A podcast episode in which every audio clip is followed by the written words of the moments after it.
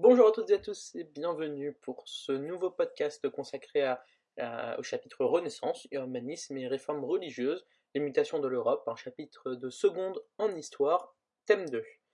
Voilà, je vous rappelle que vous pouvez trouver des documents avec des liens en description de la vidéo ou tout simplement sur le site www.histoiregéographie.net. Alors, euh, commençons par nous poser la question comment le renouvellement de la pensée et de l'art favorise-t-il les réformes religieuses? Donc, euh, tout simplement, il y a une mutation intellectuelle, et on va commencer par la fin du Moyen Âge. La dernière moitié du XVe siècle constitue une rupture dans la pensée intellectuelle. La chute de Constantinople entraîne une fuite des savants byzantins vers l'Italie. Il favorise la redécouverte des textes de l'Antiquité. Ces textes sont ensuite traduits, diffusés dans le reste de l'Europe grâce à une innovation majeure qui est celle de l'imprimerie par Gutenberg en 1455 de plus en plus d'intellectuels se mettent à lire le grec et le latin. Un nouveau courant intellectuel apparaît, l'humanisme. Celui-ci met en avant l'homme dans sa création. L'homme dans la création de façon générale, avec notamment l'homme au centre de l'univers. Il devient le centre des préoccupations alors qu'auparavant Dieu était privilégié. Les humanistes partagent une vision positive de l'homme, comme les Grecs, qui est capable de réaliser des progrès considérables en étudiant et en voyageant, c'est euh, notamment le rôle des grandes découvertes. Selon les, les humanistes, l'homme a été mis au centre dans la création pour comprendre le monde et le transformer. Parmi les humanistes, on peut citer Erasme par exemple, un petit complément sur lui. Erasme est surnommé le prince des humanistes car il voyage dans toute l'Europe et entretient une correspondance avec de nombreux autres humanistes. Dans son ouvrage L'éloge de la folie en 1511, il critique l'Église et la société de son temps, notamment les abus du clergé. Erasme traduit également le Nouveau Testament. Les humanistes renouvellent la pensée de l'époque. Rabelais met en avant l'éducation dans ses ouvrages, comme par exemple Pantagruel en 1532. Des humanistes ont pour ambition de faire progresser les sciences. Vézal entreprend des recherches sur l'anatomie en disséquant des cadavres. Le polonais Copernic développe la théorie selon laquelle la Terre tourne autour du Soleil et s'oppose ainsi à la vision classique et religieuse de la Terre au centre de l'univers. Léonard de Vinci, lui, s'intéresse à la mécanique à l'anatomie et dessine des créations originales. Des humanistes créent des projets de société idéale, comme Thomas More avec euh, l'île d'Utopia par exemple en 1516. En Italie, Machiavel lui écrit des essais sur le comportement des chefs d'État. Les humanistes voyagent beaucoup et entretiennent des correspondances. Ils forment la République des lettres, qui est centrée sur l'Italie du Nord, la vallée du Rhin et les Pays-Bas. La technique de l'imprimerie, qui fonctionne à l'aide de caractères mobiles, permet une large diffusion de la pensée humaniste. Les livres sont moins chers et plus rapidement produits. Au XVIe siècle, on compte près de 210 millions de livres produits contre quelques milliers au siècle auparavant.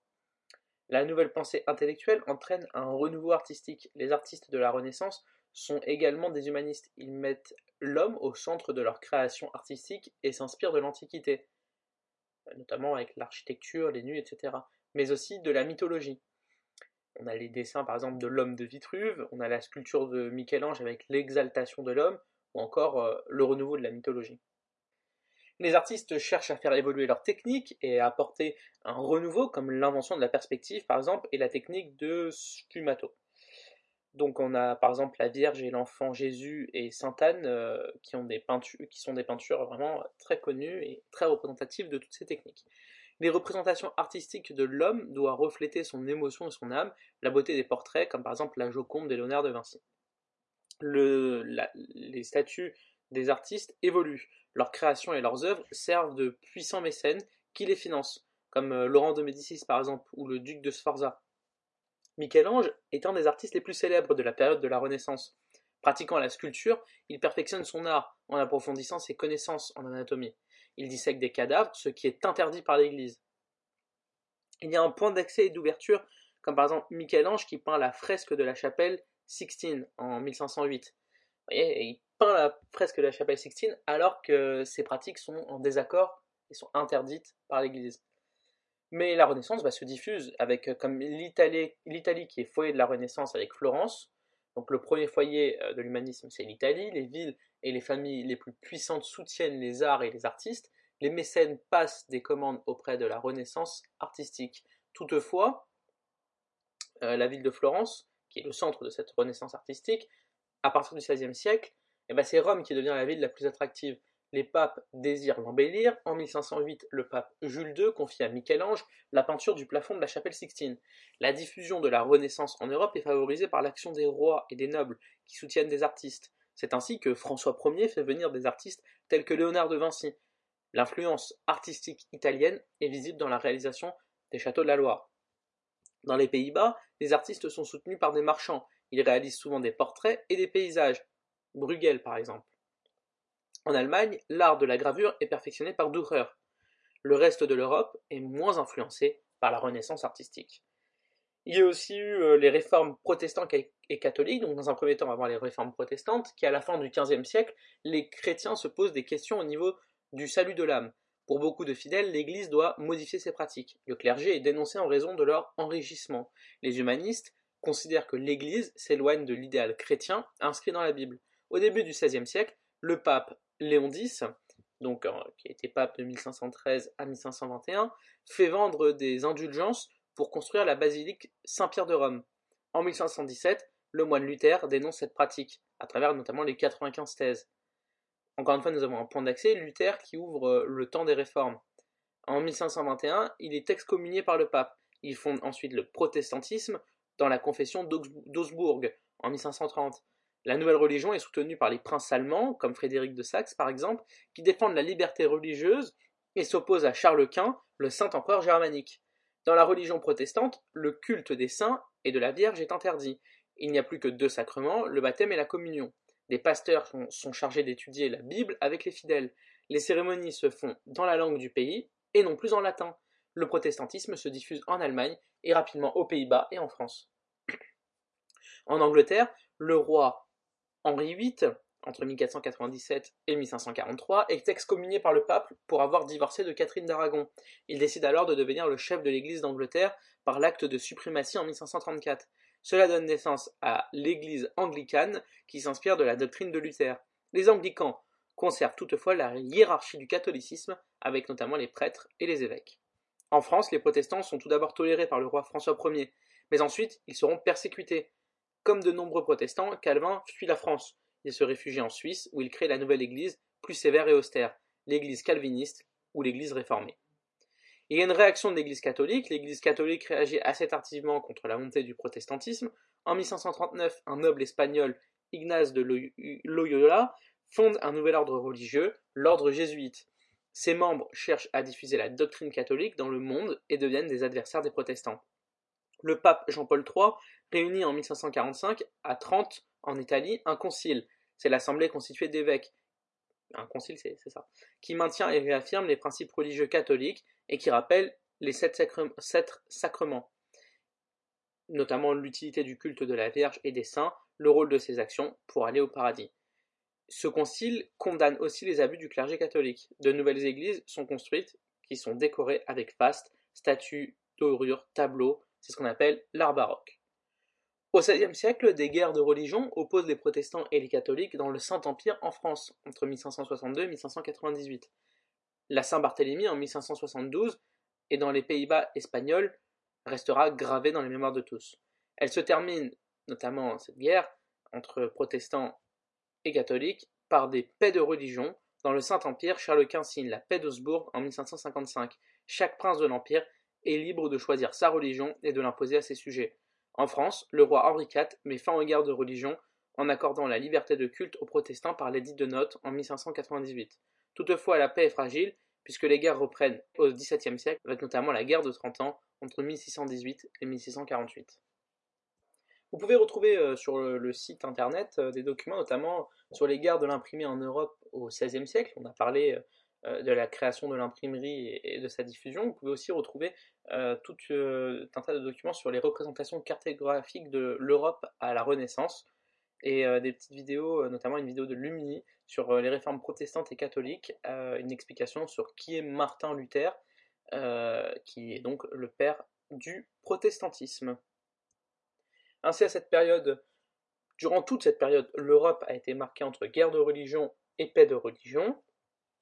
Afin de résumer, nous pouvons dire que la culture grecque inspire des penseurs comme Pic de Mirandole qui est né en 1463 et qui est mort en 1494, qui pose les bases de l'humanisme, une philosophie qui affirme sa confiance dans l'être humain. Si l'homme est une image imparfaite de Dieu, il peut atteindre la perfection grâce au savoir. Erasme, célèbre philosophe hollandais, rédige L'éloge de la folie, un sermon qui réconcilie la culture antique et chrétienne. Comme tous les humanistes, Erasme se passionne pour l'éducation et devient précepteur de jeunes princes italiens. Vers 1450, dans la vallée du Rhin, à Mayence, Johann Gutenberg met au point la presse à imprimer, qui permet de reproduire les textes sans erreur et à volonté grâce à l'utilisation du papier et de caractères mobilisés ancrés en métal. Les imprimeurs s'entourent d'humanistes afin de préparer les traductions des œuvres de l'Antiquité. L'imprimeur parisien Robert Estienne édite ainsi une nouvelle version du Nouveau Testament en 1527. Erasme, qui est également un grand latiniste, publie ses nombreuses traductions des auteurs grecs et latins. La noblesse et la bourgeoisie se passionnent pour la culture humaniste et constituent des bibliothèques privées à partir des ouvrages imprimés. Les artistes s'inspirent des statues et des monuments gréco-romains. Peintres et sculpteurs introduisent la nudité dans leur art. Michel-Ange, 1475-1564, considéré comme le plus grand artiste de la Renaissance, peint à partir de 1508 la fresque du jugement dernier sur le mur de l'autel de la chapelle Sixtine, au Vatican à Rome, à la demande du pape Jules II. Le successeur de ce dernier, Paul III, s'offusque que les âmes soient représentées sur leur forme d'être humain nu. Reprenant les idées développées par les humanistes, les artistes mettent l'homme au centre de leur création. La beauté physique représente la pureté de l'âme. Ainsi, sur le plafond de la chapelle Sixtine, Michel-Ange représente la Genèse. Dieu et Adam se font face. La forme du corps et la posture des deux personnages sont semblables, illustrant l'idée selon laquelle Dieu a créé l'homme à son image.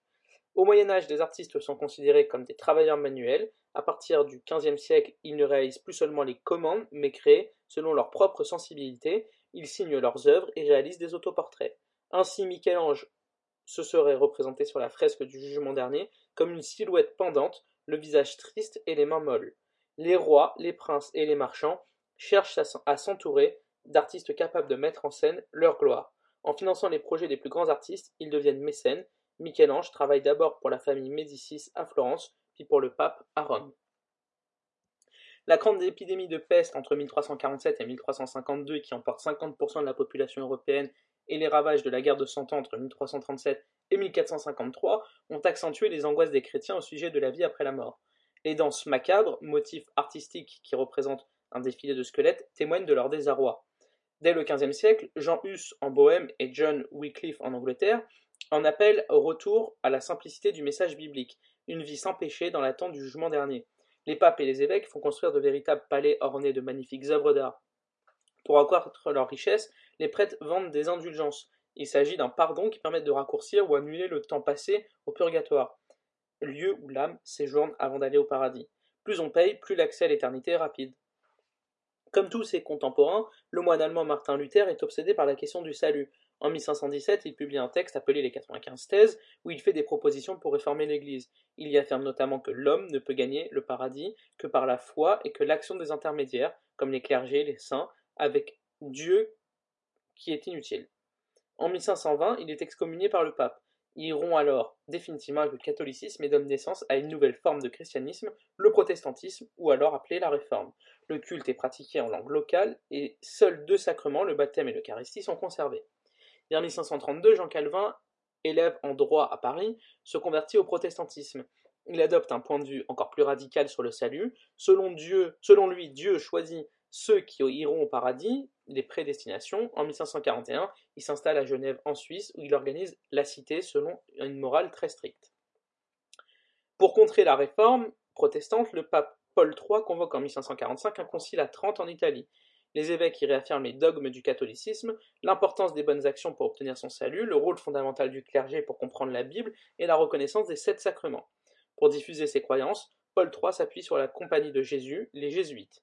Fondée en 1540, les moines particulièrement bien formés sont capables de répondre aux polémiques soulevées par les luthériens et les calvinistes. L'art baroque est une réponse à l'austérité des temples protestants. La surcharge des décors tente de ramener les fidèles dans l'église. Dans les églises. En Espagne et en Italie, les protestants sont persécutés par les tribunaux ecclésiastiques de l'Inquisition. Au contraire, dans les pays du nord de l'Europe, les réformes obtiennent le soutien des souverains. Voilà, ce podcast est maintenant terminé. J'espère qu'il vous a plu. N'oubliez pas que vous pouvez trouver des documents sur le site www.histoiregéographie.net. On se retrouve très vite sur la chaîne Twitch et la chaîne YouTube pour de nouveaux cours audio. A très bientôt